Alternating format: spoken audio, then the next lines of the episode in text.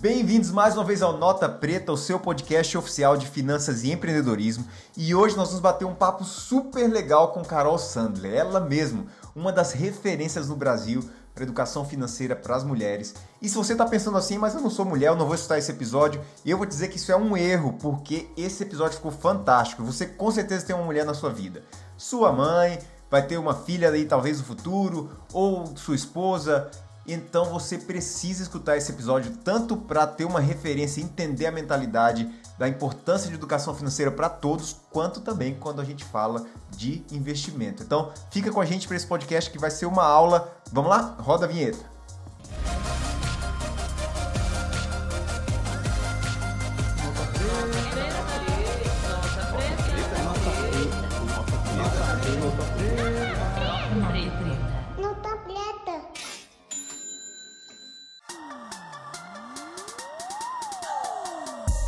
É isso aí, pessoal. A gente tem o privilégio hoje de conversar com a Carol Sandra. Carol, muito bom ter você aqui. Olha, se eu tivesse que apresentar todo o currículo da Carol, ia ser episódio parte 1, a apresentação da Carol, parte 2, a gente conversar sobre finanças e investimento.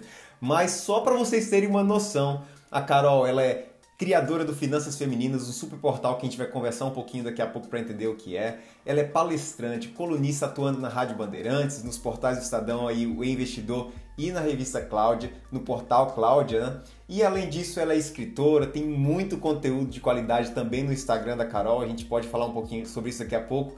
Carol, muito legal ter você aqui com a gente. Tudo jóia? Tudo ótimo, Elber. Obrigada por essa apresentação. Que honra, viu? Obrigada mesmo pelo convite, por todo o carinho.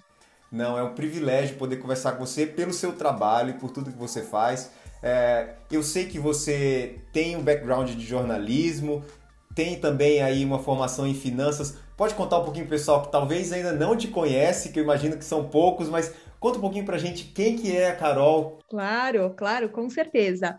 Então, como você falou, eu sou jornalista e além de jornalismo, eu estudei relações internacionais, não cheguei a me formar, mas ganhei uma bolsa, fui passar um ano em Paris, fiz um ano de faculdade lá e lá eu fui estudar microeconomia, macroeconomia, finanças, comércio exterior, lá que eu fui mergulhar nesse universo. E quando voltei para o Brasil, comecei já a estagiar na, na Agência Estado, da Agência de Notícias em Tempo Real do Grupo Estado de São Paulo, focada no mercado financeiro. E lá foi minha grande escola. Eu trabalhei por anos lá, comecei como estagiária, depois comecei a cobrir os mercados, virei editora assistente, depois fui, é, virei repórter mesmo de rua, cobria Banco Central, Ministério da Fazenda, Presidência aqui em São Paulo.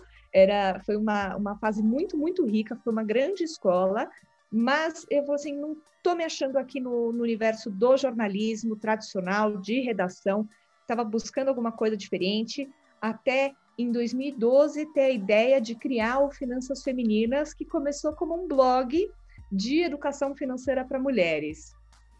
Legal, olha, quase, então, completando nove anos de trabalho, quase dez anos de trabalho, então, no portal. Legal, tem muita gente talvez ainda não tem conhecimento do... Se não te segue no Instagram, não tem conhecimento do canal, se não está aí nessa área. A gente conversa com muitos homens, 70% da nossa audiência é masculina. Então, talvez muitas pessoas estão falando assim, ah, legal, eu entendi que é alguma coisa grande. O que, que é o portal Finanças Feminina? Pode contar para o pessoal? Com certeza. O, hoje a gente é realmente uma plataforma multicanais de conteúdo de educação financeira para mulheres. Tem o blog, tem o, todo o trabalho no YouTube, que hoje é o nosso principal canal. É, são vídeos, é, dois vídeos por semana no YouTube.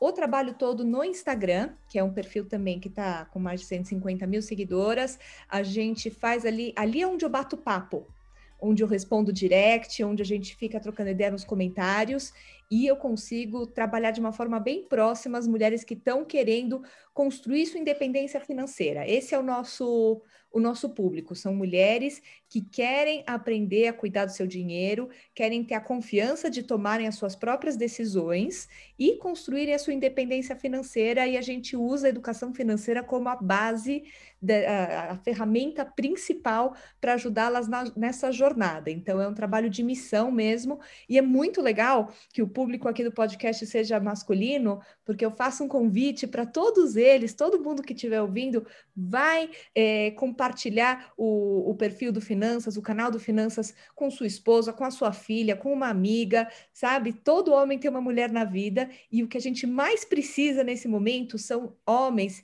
que vão ser multiplicadores dessa mensagem, que vão ajudar a construir uma sociedade mais justa e que para isso a gente precisa incluir as mulheres. Perfeito, muito legal. E eu vou voltar nisso que você acabou de falar daqui a pouco. Mas antes eu queria começar com a seguinte reflexão e uma pergunta para você. A gente viu há um tempo atrás a, o mercado financeiro um mercado muito masculino e eu entendo que isso tem mudado hoje. Nós temos grandes nomes como você e outros que a gente já conversou aqui. Por exemplo, é, vou citar a Luíse Barsi, a gente já bateu um papo muito legal com a Luíse há um tempo atrás, hoje é uma referência. A Marília Fontes aí na Nord.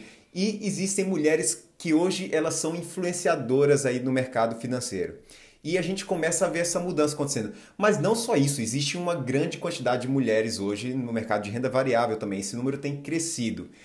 Esse número ele esconde uma realidade é, de talvez poucas mulheres ainda nesse ambiente, ou isso já é uma realidade onde as mulheres agora estão começando a fazer parte desse ambiente de mercado financeiro? Qual é a sua visão sobre isso daí?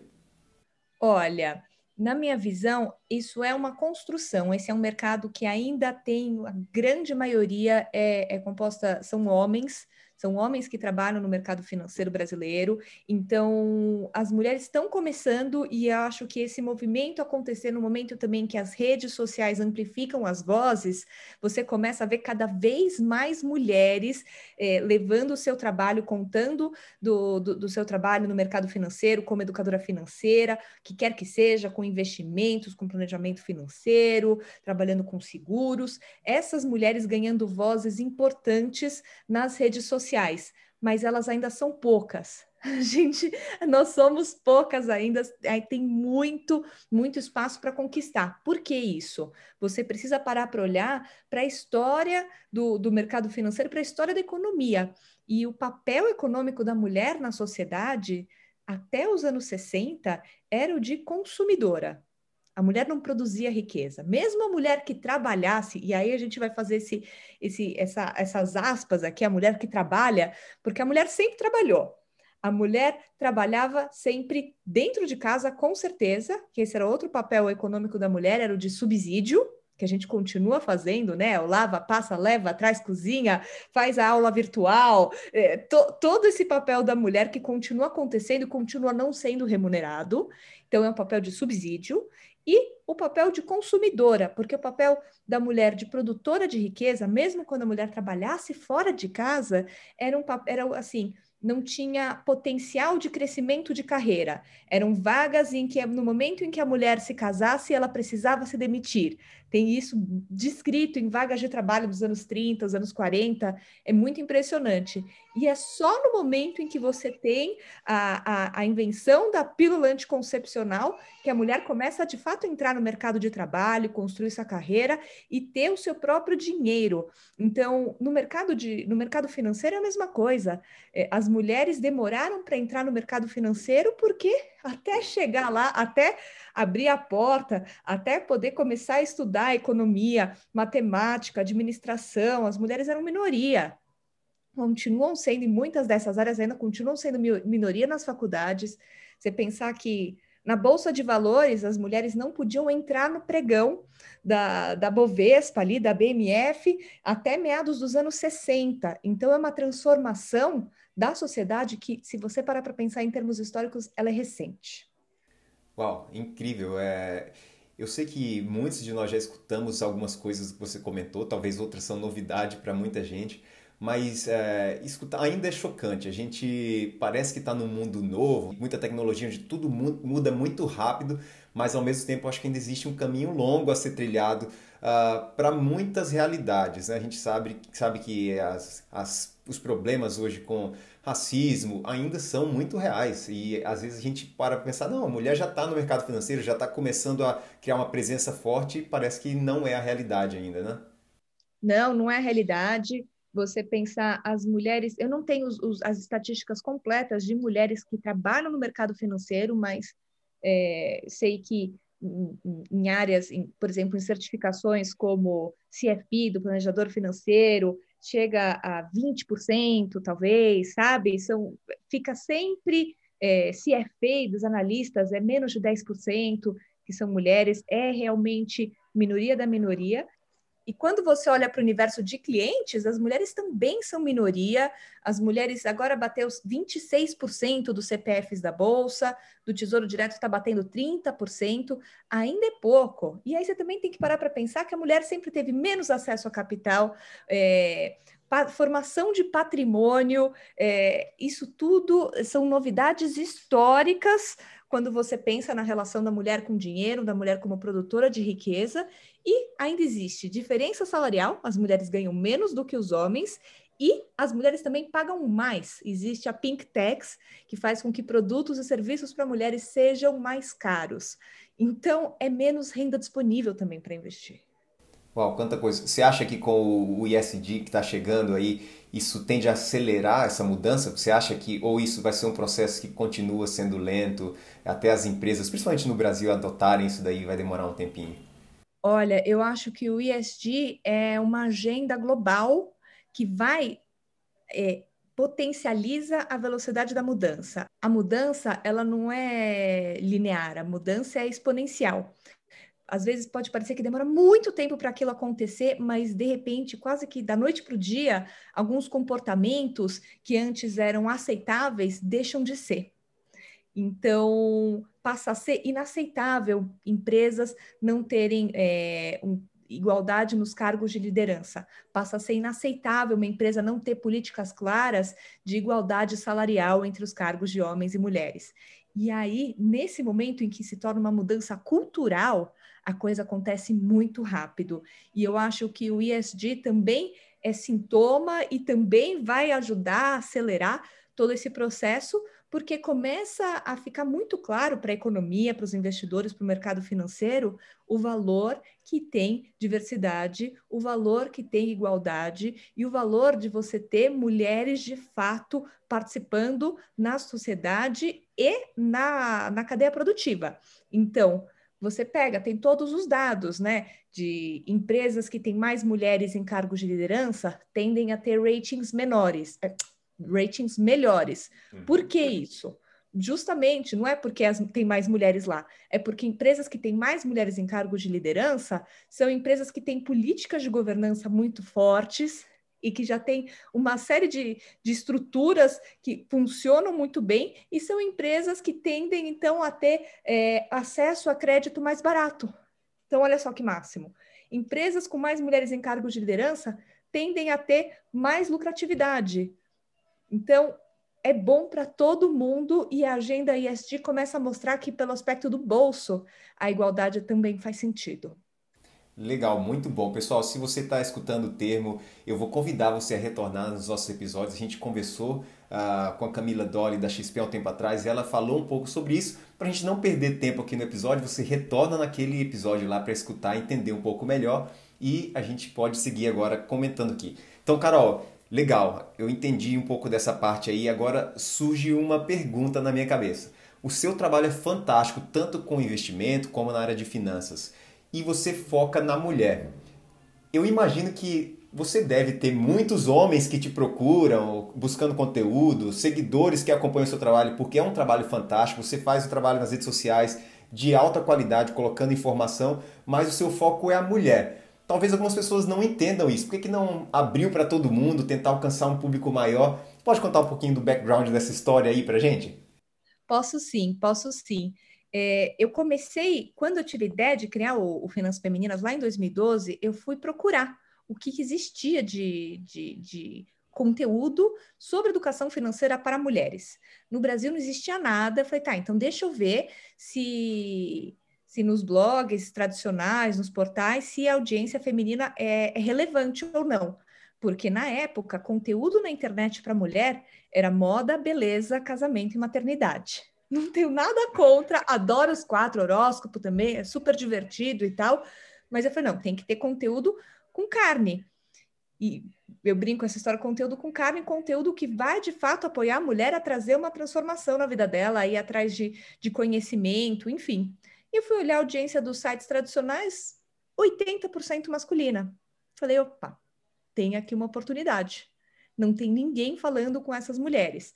Fui estudar muito sobre o assunto e eu caí num estudo da OCDE, que é o Clube dos Países Desenvolvidos, que diz que para uma iniciativa de educação financeira dar certo, ela tem que ser segmentada.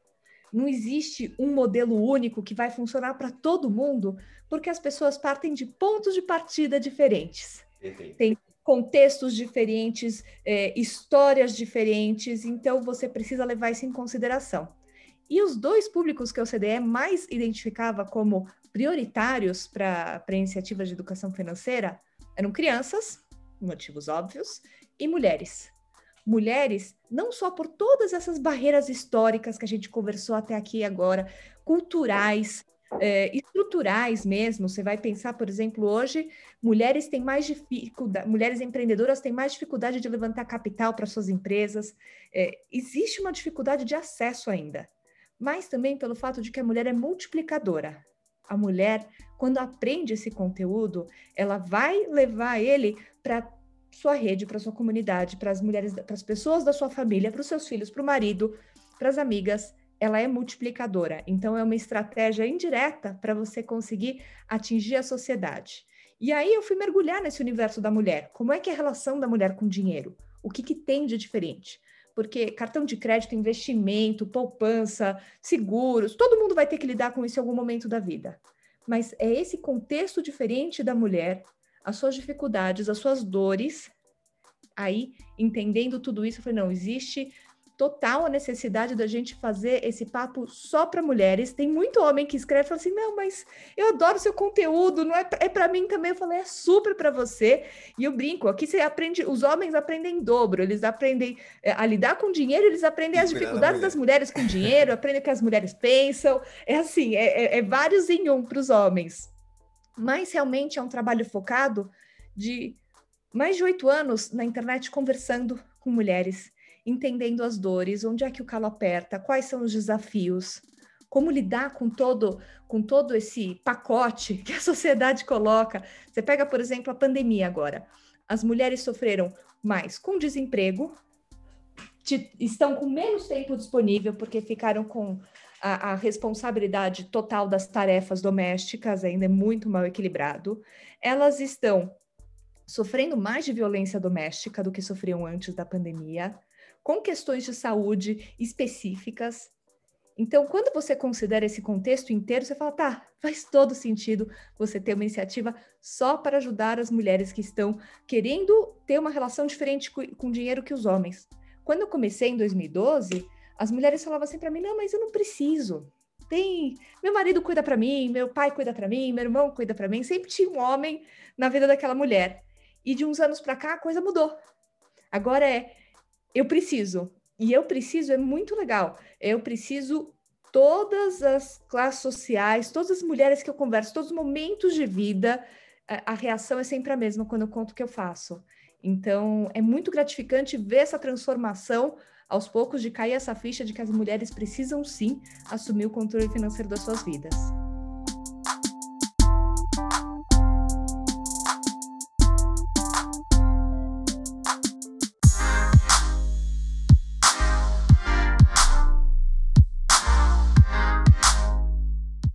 Legal, Carol. A gente entendeu até chegar esse momento aqui a importância da educação financeira para todas as pessoas, principalmente para as mulheres. E aí agora eu tenho uma, uma dúvida para você. A gente fala sobre educação financeira e isso inclui, antes de começar a investir, de cuidar do seu dinheiro e tudo mais, você controlar suas finanças, se organizar e tudo mais. Você lida com isso há muito tempo. Na sua leitura, qual é a maior dificuldade hoje do brasileiro ou das brasileiras na hora de se organizar financeiramente? É talvez, por exemplo, controlar gastos do cartão, é, é talvez buscar outra renda, entender essa, esse contraste entre trabalho e renda. Qual que você acha que é a maior dificuldade hoje para sair desse, dessa dificuldade e iniciar essa trajetória de melhoria aí? Olha, eu vou ser provocativa e eu vou dizer que a dificuldade está um passo antes. A dificuldade está em encarar o assunto de frente. Porque ele é desconfortável, dinheiro é tabu no Brasil, é, a gente gosta, a gente vive numa cultura que, in, que incentiva né, essa ilusão coletiva de que você não precisa ter dinheiro para ter o que você quer, basta é, pagar no cartão e parcelar em quantas vezes, é o quer pagar quanto. Essa é a nossa cultura com relação a dinheiro, que dinheiro é sujo. Então, existe toda uma visão, toda uma cultura que afasta a, as pessoas do controle financeiro. Educação financeira não é um negócio que é dado nas escolas, a gente aprende, se você teve sorte, você aprendeu de casa, se você não teve, você vai é, pastar até de alguma forma cair naquele universo e descobrir que existem formas muito mais fáceis de você lidar com o seu dinheiro, que existe estratégia, que existe ferramenta, que educação financeira está aí para te ajudar, mas sair da negação e sair da zona de, de conforto, que é extremamente desconfortável, é o passo mais difícil na minha, na minha visão. É aquela coisa de que você deita a cabeça no travesseiro e você fica preocupado como é que você vai dar conta, como é que você vai fazer, você fica com medo da fatura, leva susto com a fatura. Tudo isso são sinais de que a sua relação com, com o dinheiro não está legal e que você precisa começar a encarar de frente. E o passo mais difícil é encarar de frente. É abrir a fatura, é olhar ponto a ponto, é falar como é que eu vou começar a economizar, como é que eu vou começar a cortar. Porque quando você entra nisso, e eu já vi isso acontecer centenas de milhares de vezes, no momento em que você encara de frente, é meio que uma coisa puxa a outra. Você vai querer economizar, cortar os gastos do cartão, você vai é, querer sair da dívida, você vai se organizar para quitar a dívida, aí você vai se animar para começar a guardar dinheiro, aí você quer investimentos cada vez mais interessantes. Então, eu tive a experiência de, de sentar com mulheres para montar carteira de investimento, e o que eu vi era o seguinte: todas chegavam falando: não, eu sou conservadora, eu tenho medo de investir e tal. E aí, quando você mostra o que é uma carteira conservadora, moderada e agressiva, ah, não, eu sou agressiva, eu quero essa daqui, eu quero essa rentabilidade. E aí fala assim: é. pronto, mais uma mulher que se animou a, a, a investir o seu dinheiro direito, que entendeu como é que é a história. Mas isso é uma jornada que ela precisa começar com o primeiro passo, e o mais difícil é é estar tá disposto a fazer essa transformação, porque o resto, a, o resto vai acontecer, sabe? A gente tem muito ainda uma cultura de, de dívida no Brasil, a gente não tem uma cultura de construir patrimônio, a gente vem de uma herança de hiperinflação, é, de que de calote da, da poupança, que guardar dinheiro é arriscado e que você pode perder tudo, e que, na verdade, é só comprando rápido o que você quer que você se deu bem, e quem comprou rápido com desconto se deu melhor ainda. Então, tem muito para desconstruir, mas isso só começa com esse primeiro passo. Muito bom. Olha só, pessoal, se você nos acompanha aqui, o que a Carol falou, ele é repetido pela maioria das pessoas que hoje são referência. A gente conversa com pessoas, olha, eu só comecei a investir depois que eu tive a oportunidade de meus pais irem morar fora, eu via como nos Estados Unidos as pessoas se importavam com dinheiro desde cedo, assistiam às ações ali no jornal, e parece que isso é cultura, isso ainda não é nossa cultura no Brasil. Eu acho que fica o desafio aqui pra gente que está escutando isso, as mulheres que estão escutando a Carol e os homens que a gente comece a levar essa, criar essa corrente de mudança, né? Para que esse esse tema para de ser tabu. A gente tem que fazer as pessoas começarem. E parece que não, todo mundo está falando disso, mas somos poucos hoje nesse ambiente de investimento. O Brasil é um país com muita gente que ainda não cuida do dinheiro. Muitos trilhões na poupança aí, muito mal investidos, né? se é considerado um investimento. E eu acho que isso aqui é um lembrete para a gente, né? E aí, agora, Carol, você comentou, se você estava prestando atenção, pessoal, escutou a Carol comentando algumas técnicas aí é, nessa organização financeira. Se você segue a Carol no Instagram dela, você já viu ela falando aí sobre acompanhar sua, é, seu cartão, dar uma olhada na sua, no seu extrato bancário de vez em quando, e tem várias técnicas. Existe alguma que você poderia passar para a gente, Carol, para se organizar financeiramente eu sei que você tem um curso muito legal, tem conteúdo de qualidade lá, mas o que você poderia dizer, pessoal, algumas técnicas para começar a se organizar financeiramente? Olha, o que eu amo é o, o método 50-30-20. A gente, eu cheguei nesse método junto com o, o Samidana, o economista, professor. A gente escreveu o, o meu primeiro livro, eh, foi escrito em coautoria com ele, é o Finanças Femininas. E eu falei, Sami, eu vivo recebendo dúvida de quanto eu posso gastar com, com aluguel, quanto eu posso gastar com, com compras, quanto pode ser o meu quanto eu posso gastar com supermercado por mês. E a verdade é que depende, depende do seu momento, dos seus valores, da, da sua fase de vida. É, então, como é que faz? Dá para fazer uma fórmula de um equilíbrio financeiro? E aí a gente chegou na história do 50, 30, 20.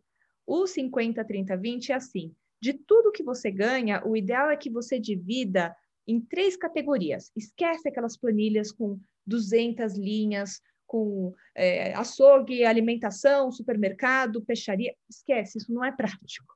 E você não consegue tirar insight, você não consegue tirar conhecimento daquilo.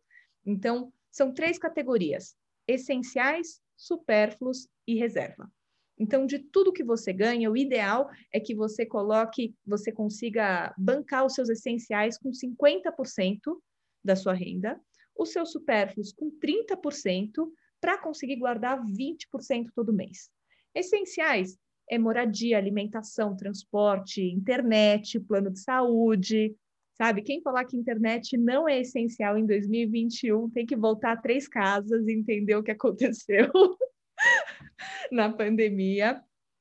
Supérfluos são os prazeres da vida, tem que ter espaço para eles. Então, é olhar as compras, os presentes, o lazer, o delivery, tem que ter espaço para isso na sua vida, você só não pode deixar isso explodir a, sua conta bancária. E o ideal, então, é que se você nunca parou para olhar para isso, pega o extrato, os extratos e as faturas dos últimos três meses e categoriza. Isso é essencial, isso é supérfluo, isso é essencial, isso é supérfluo. E vai dividindo para você ver é, de que forma você estava gastando até agora. E aí você vai começar a enxergar já onde é que você precisa cortar. E a partir de agora, comece a criar sua planilha dentro desse método, porque só de, só de começar a adotar o método, você já começa a se questionar. Ele já te provoca essa tomada de consciência. Isso é essencial ou não é? eu preciso mesmo, ou isso é um supérfluo, um prazer que eu tenho direito, mas que tem que caber num orçamento. Isso ajuda muito já a, a, aos poucos ir construindo essa consciência financeira e colocar como meta, sabe? Você não vai começar a guardar 20% de tudo que ganha do dia para a noite, mas se você vai aos poucos, dá para chegar lá. Legal, a gente acabou de ter uma dica, pessoal. Se você quiser mais conteúdo assim, acompanha a Carol no Instagram dela. E eu queria retornar agora aqui um passo. Uh, a gente falou sobre educação financeira né? e a Carol escreveu, para quem não sabe, um livro voltado para crianças. Né? Uh, Dinheiro nasce em árvore. E aí você pode se perguntar criança, mas uma criança ela já está capacitada a começar a aprender sobre finanças. Qual seria o momento certo de educar uma criança? É, quando você fala educação financeira, isso significa que eu já deveria criar uma conta em uma corretora e começar a comprar investimentos? Carol, fala um pouquinho para a gente sobre a importância da educação financeira para crianças. Pode ser? Com certeza, Elmer. Olha, educação financeira para crianças é a ferramenta para ajudar os seus filhos, sobrinhos, netos, afiliados a crescerem como adultos maduros e conscientes que conseguem bancar as escolhas da sua vida. Então, é um presente que você pode dar para toda criança.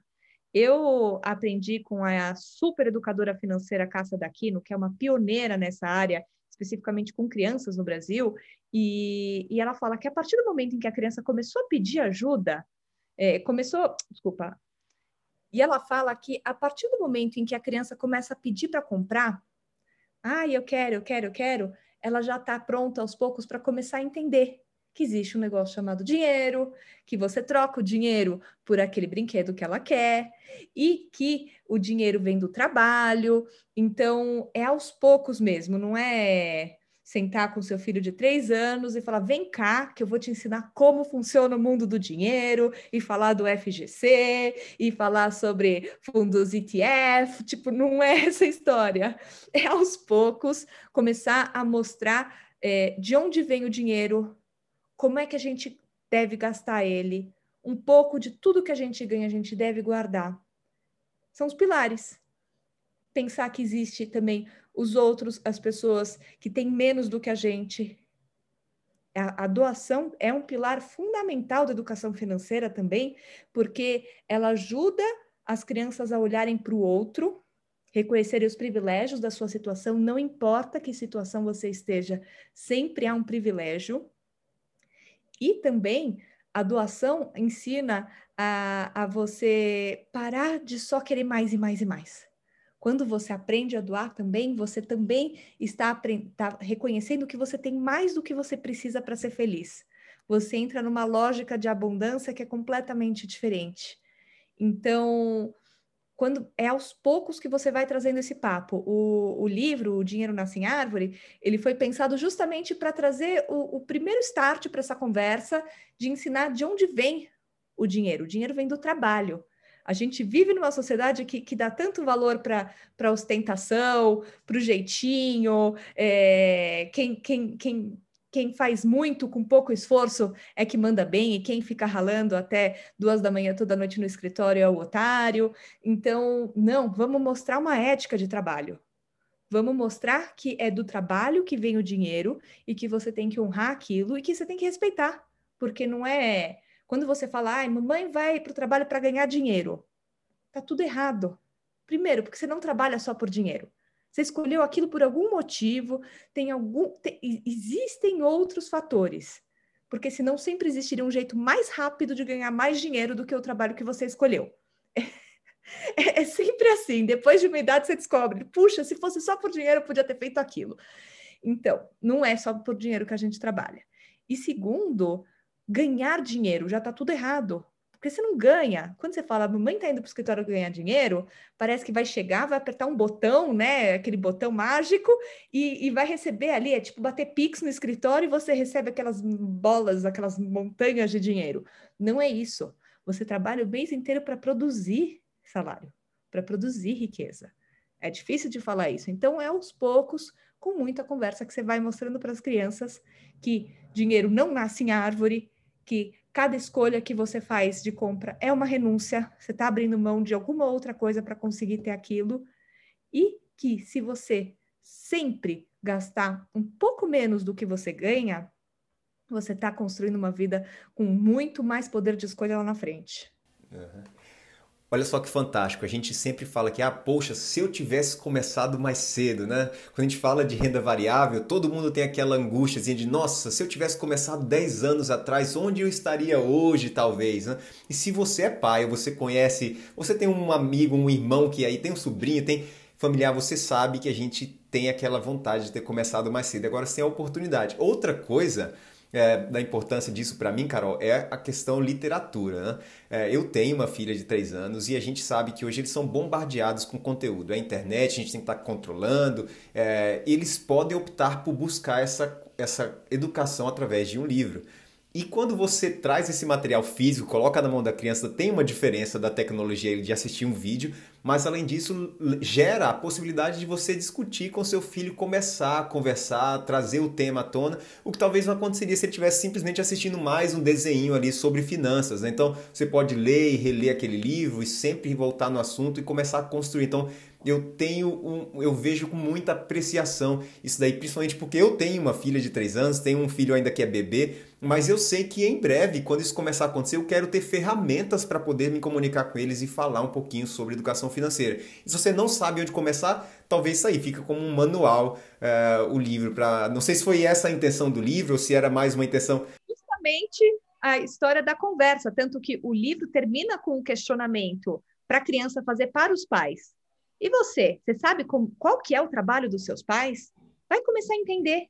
Vai começar a entender de onde vem o dinheiro da sua família. É, é, é basicamente essa, essa conversa. O livro foi pensado realmente como um, um ponto de partida para uma conversa de, de pais e filhos, porque precisa, a gente precisa dessas ferramentas, precisa do livro, precisa dos jogos, precisa do filminho que vai contar ali aquela moral, precisa. E quanto mais a gente tiver isso, mais fácil vai ficar o trabalho de tantos e tantos pais que querem levar isso, que precisam levar isso para os seus filhos e não tiveram de casa e não sabem por onde começar.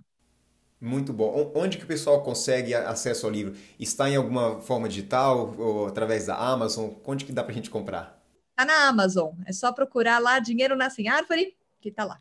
Perfeito. A gente deixa o link aqui nos comentários para facilitar para vocês. Vai ficar aí disponível, é só você abrir no, na sua rede aí no, no Google Podcast, no Apple Podcast ou no Spotify, vai estar tá embaixo o link para você acessar, tá legal? Mas vamos continuar. Já que a gente está falando de família, Carol, aqui vem aquela, aquele follow-up daquela pergunta que a gente falou que ia retornar para ela aqui agora.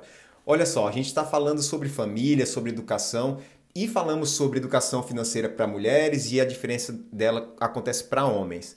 Legal mulheres que têm que trabalham, que geram renda e têm conhecimento de investimento, já passaram por essa fase de se organizar financeiramente, agora elas estão em condição de investir. E o esposo também investe. Aí fica a pergunta: qual que, na sua opinião, é a melhor maneira de abordar os investimentos? Vale a pena juntar e discutir a melhor maneira de investir esses recursos? Eu digo agora em renda variável, ou é melhor que cada um cuide da sua, do seu investimento de forma separada? Eu não digo separado para separar o dinheiro de um ou do outro, mas talvez a mulher escolher os seus próprios ativos, criar sua própria carteira de investimento, seu próprio portfólio, ou é melhor como casal, como família, você fazer um plano em conjunto disso daí? Olha, eu gosto muito da ideia de que cada casal vai encontrar o, o formato que funciona para si. Tem que parar para olhar se o casal também casou com é, separação total de bens ou comunhão total de bens. Tem que parar para olhar toda essa história e qual que é o qual que é o propósito ali de cada casamento, né? Eu acho que isso é um ponto inevitável. Mas mesmo que o casal decida, não, você vai ter os seus investimentos e eu vou ter os meus, eu recomendo muito que o casal sente a cada dois, três meses para olhar gastos, para olhar investimentos para ver como é que está a vida financeira de cada um, porque é assim que o casal consegue pensar nos seus sonhos e objetivos em comum, que eu acho que é o grande, é um dos grandes motores de, de muitos casamentos, é, é, é, é qual que é o próximo passo. Uhum. Então, é super importante o casal olhar e até começar a entender, se a mulher vê, fala assim, não, a carteira do meu marido é super arrojada, não tem nada de reserva, deixa eu questionar ele ali um pouco. Ou então, assim, ixi, a carteira dele está muito conservadora, deixa eu colocar uma pimentinha aqui na minha para gente se equilibrar. É muito importante ter essa visão do todo. Assim como, por exemplo, às vezes eu falo com mulheres, elas me perguntam, mas eu posso ter conta em duas, três, quatro, cinco corretoras diferentes? Eu falo, poder você pode mas eu não recomendo, porque quanto mais corretoras, é, mais dificuldade você tem de olhar o todo e de consolidar o todo e ter uma estratégia única de investimento que considera todo o seu patrimônio.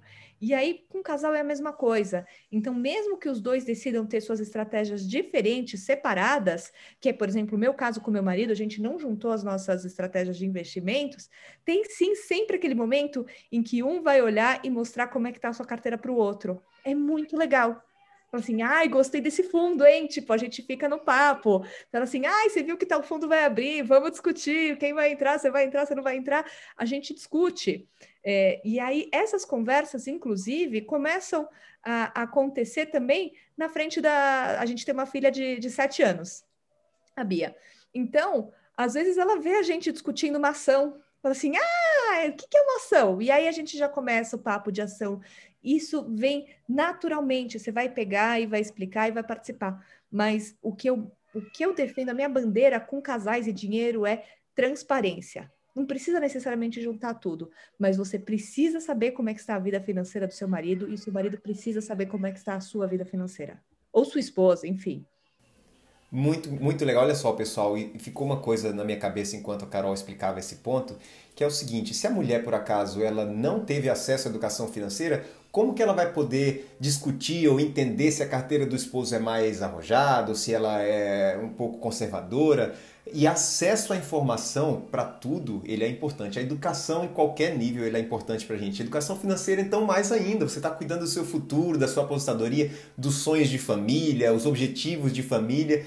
E se a sua esposa ou quem as mulheres que estão na sua vida, elas não têm acesso a essa informação, olha o tanto que elas estão perdendo de participar no planejamento da família, de se envolver na educação financeira até dos filhos, porque elas talvez não vão conseguir passar alguma coisa que elas não aprenderam. Então tem muita coisa envolvida quando a gente fala de educação financeira para a mulher. Não é simplesmente falar, ah, não, é porque a gente está querendo focar em um nicho diferente, eu vou tentar buscar aqui uma, um, um, alguém que ainda não foi atingido. Não é isso. É importante como todo, como família, como sociedade, que a mulher seja educada financeiramente. Não é isso, Carol?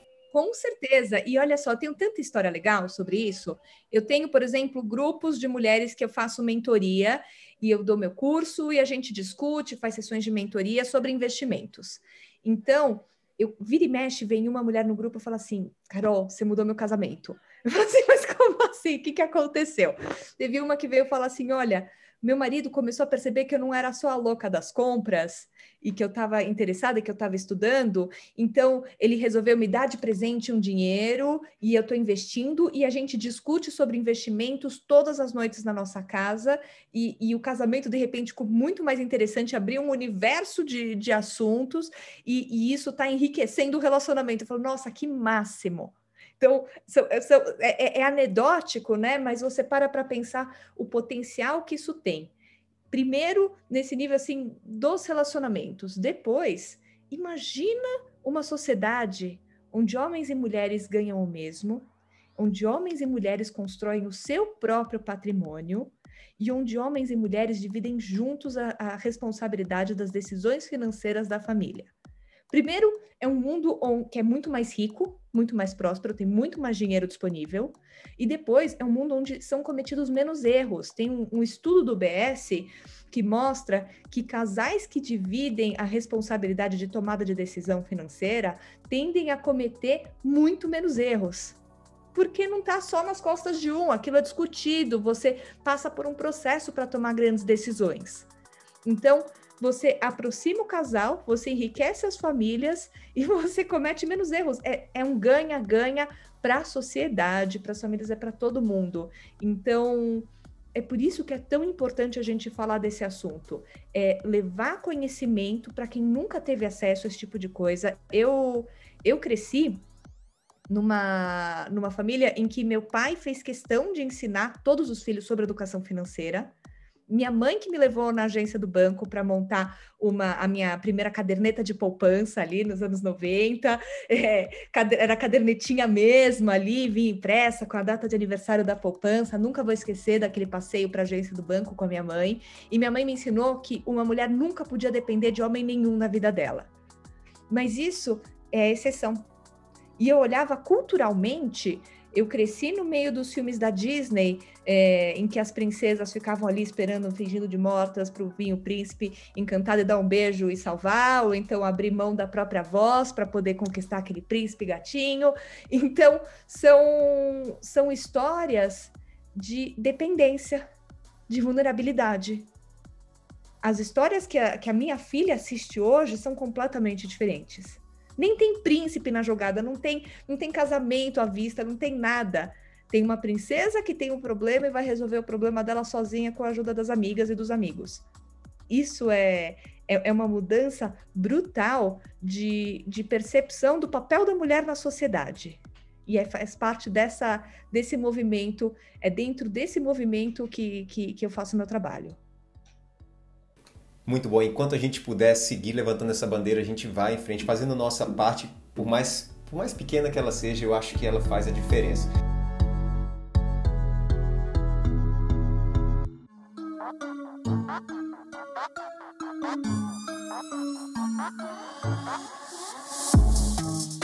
Legal, Carol, a gente está chegando no final e eu tenho algumas coisas que eu queria saber ainda importantes.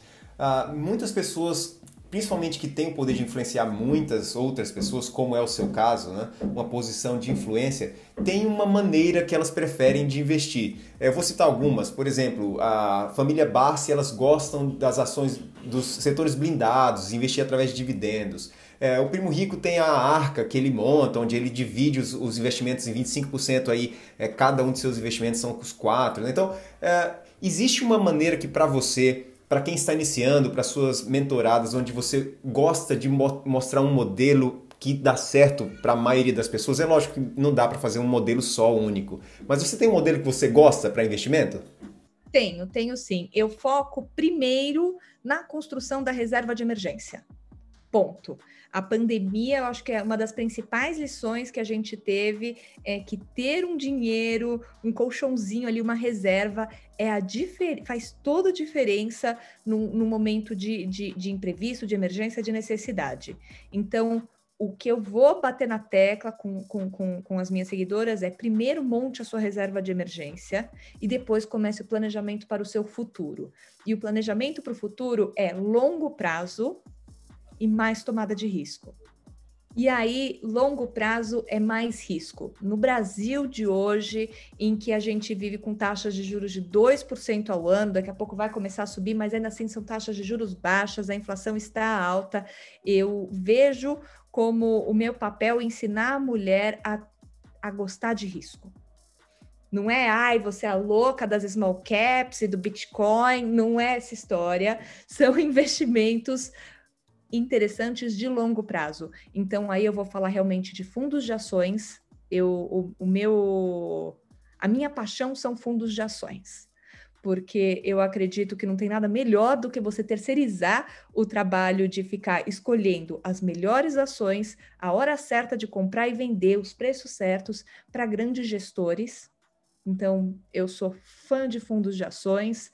É, vou bater na tecla para montar sim o seu um plano de previdência, dois ou três planos de fundos de previdência com bons fundos. Hoje é uma maravilha, né? Cinco anos atrás a gente não tinha essa opção de fazer essa conversa, de falar assim, não, faça um plano de um fundo de, de previdência com, com gestor A, B ou C. Essas coisas não existiam, era, era muito mais é, restrito as opções no mercado. Agora não, agora a gente tem muito mais opção. Então eu sou do time, primeiro você constrói sua reserva, depois você faz o seu planejamento de aposentadoria, e aí, minha amiga, o céu é o limite. Vai olhar, vai olhar fundo imobiliário, vai olhar fundo de crédito privado. Eu gosto de fundos. Eu gosto da, da visão de que existem dezenas e dezenas de, de profissionais ultra qualificados no mercado financeiro. Existem centenas, né, milhares, mas você dá para escolher com tranquilidade bons gestores, bons fundos em cada área que você quiser investir para montar uma carteira diversificada, mas o ponto de partida é reserva e depois planejamento de aposentadoria. Muito bom, muito bom. Gostei da, da sua maneira de investir através de fundos. Muitas pessoas preferem fazer seu próprio stock picking e a gente sabe que na maioria das vezes não dá para bater os fundos. Então, é, pessoal, é hora de pensar direitinho se é essa estratégia realmente que você quer para sua vida. Cara, eu vou aproveitar que eu sei que você é uma das embaixadoras da Warren. Você pode explicar para a gente um pouquinho o que é a Warren, as possibilidades de investimento através da Warren? Eu acho que seria relevante para quem está ouvindo entender essa opção, essa maneira de investir, a corretora, como que funciona?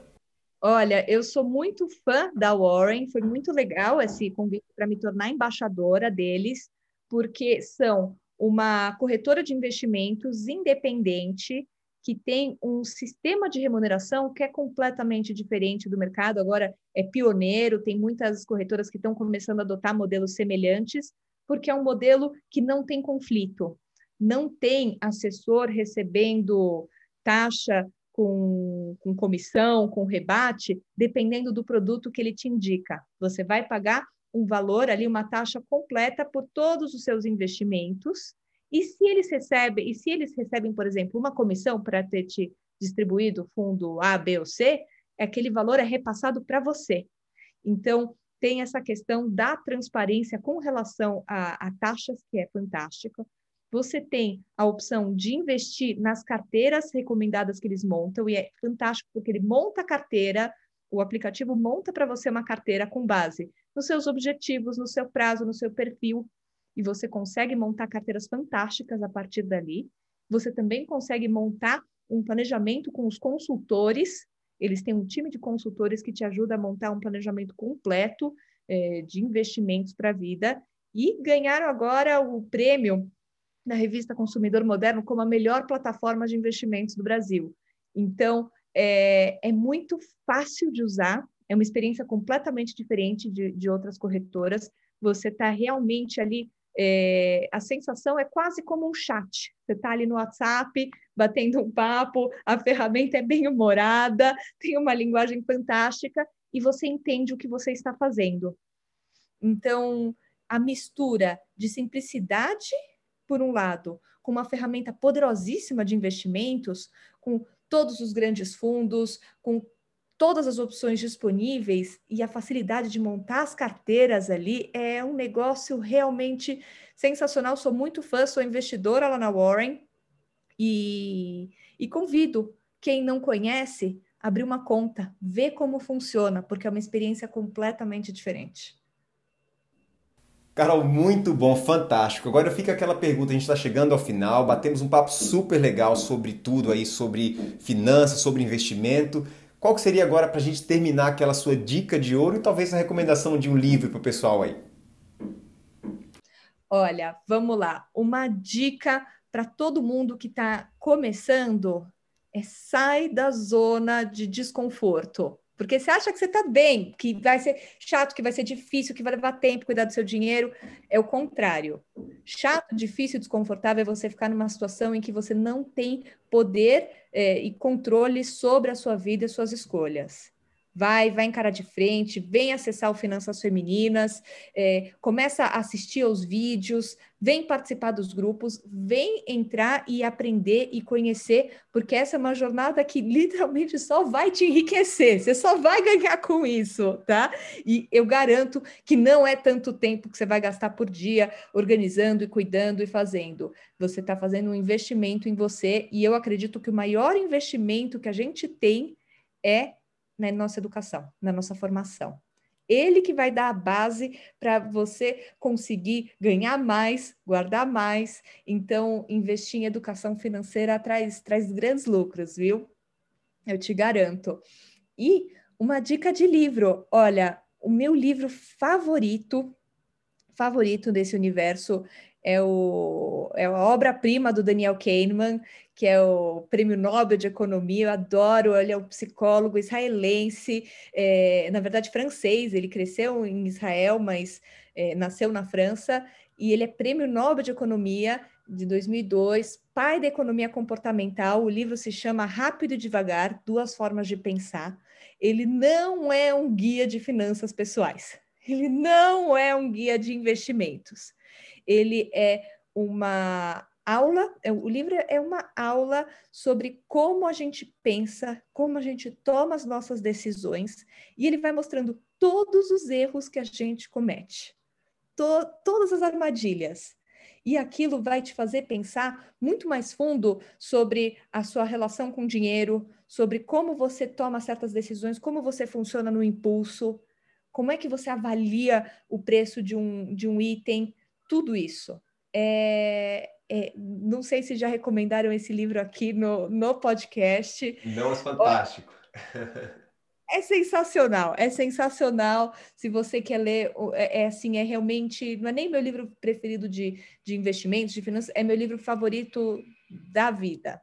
Vai, vai sem medo, porque ele é maravilhoso. Olha só que show, pessoal. Eu sei que vocês queriam que a gente continuasse conversando por muito tempo, o papo tá muito legal, mas infelizmente está chegando no final. Eu espero, Carol, que daqui a um tempo, que não demore muito, a gente consiga voltar a conversar e, e não ter que falar sobre essa questão de diferença da educação, talvez falar como história, né? Olha, historicamente isso um dia foi difícil, olha como isso mudou hoje, como que as mulheres hoje elas dominam investimento, como que isso daí não é mais um tabu, né? Como que isso agora é natural. Eu espero que isso aconteça um dia e também que a gente comece a educar nossas crianças, principalmente nas escolas, para que isso aí agora comece a ser natural no nosso país. E eu sei que isso vai fazer diferença no país. Mas foi muito bom conversar com você, eu só tenho a agradecer e agradeço ao seu trabalho nas redes sociais também, porque o que vocês fazem lá, como muitos outros influenciadores, colocar conteúdo de qualidade de forma gratuita ajuda muita gente. Então, mais uma vez, muito obrigado pelo nosso tempo aqui, pelo nosso bate-papo e obrigado pelo trabalho que você faz aí de forma gratuita nas redes sociais. Olha, Elmer, obrigada pelas suas palavras, estou emocionada, porque você colocou aqui o meu, o meu objetivo de vida é me tornar é, desnecessária, ficar ultrapassada, esse assunto não ser mais uma necessidade, eu ter que me reinventar, porque finanças para mulheres, é, luta pela igualdade, isso tudo já virou uma questão do passado. Não vejo a hora da gente fazer essa conversa juntos, tá? Fechado. Olha só, é isso aí, pessoal. Carol, muito obrigado mais uma vez. Então a gente se vê na próxima. Tá fechado. Um beijo, até mais. Obrigada pelo convite.